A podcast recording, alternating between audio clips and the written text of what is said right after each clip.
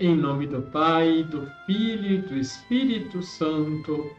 Amém. Olá, tudo bem com você? Considere as Escrituras de Deus como sendo a filosofia mais sublime. Eu encontro mais marcas de autenticidade na Bíblia do que em qualquer história profana, seja qual for. Isaac Newton.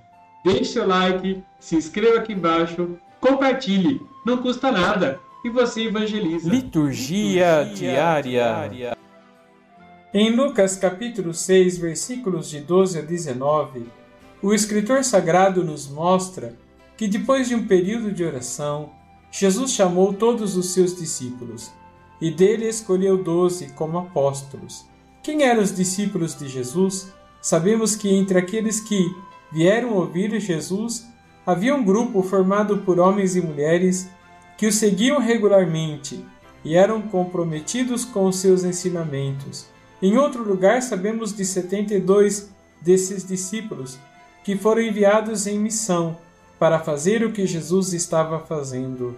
Dos seus discípulos, Jesus escolhe doze, que serão designados apóstolos. Eles receberam de Jesus um mandato especial de continuar a sua missão pelo reino. Embora a ordem dos nomes varie nos diferentes evangelhos, a lista é sempre precedida por Pedro, enquanto Judas Iscariotes é apresentado por último. Há uma diferença fundamental entre discípulo e apóstolo.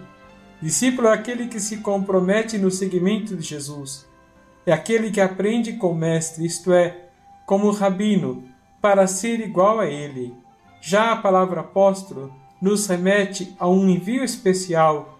Refere-se a uma pessoa que sai como emissário, delegado, para passar informações, comandos ou instruções para outros, em nome de alguma autoridade. A função dos apóstolos era a de dar continuidade ao ministério de Jesus. Eles constituem as pedras fundamentais da nova comunidade. Neles estaria investida a integridade da mensagem original e caberia a eles interpretar corretamente os ensinamentos do Senhor. Os apóstolos constituem o início do que hoje chamamos de magistério, corpo docente da Igreja, responsável pela manutenção e integridade da mensagem evangélica. Outros foram agregados ao colégio apostólico. No lugar de Judas Iscariotes, que traiu Jesus, foi colocado Matias. Mais tarde, Paulo, que não conheceu Jesus enquanto estava no meio dos homens e foi chamado a ser apóstolo. Logo após a morte dos apóstolos, outros foram sucedendo. Os bispos são os sucessores legítimos dos apóstolos. Isso, porém, não nos seduz a sermos eternamente discípulos.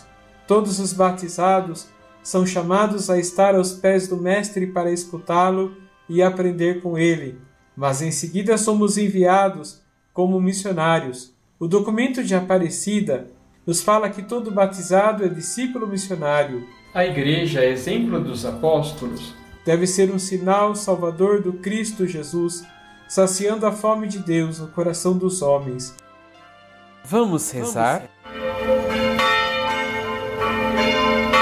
Senhor, constituístes discípulos para serem apóstolos e conduzirem a Igreja no caminho da vida Fazei que nós, discípulos, impulsionados pela vossa presença, sejamos sempre missionários do vosso reino, levando o vosso amor, a vossa paz e a salvação a todas as pessoas que conosco convivem.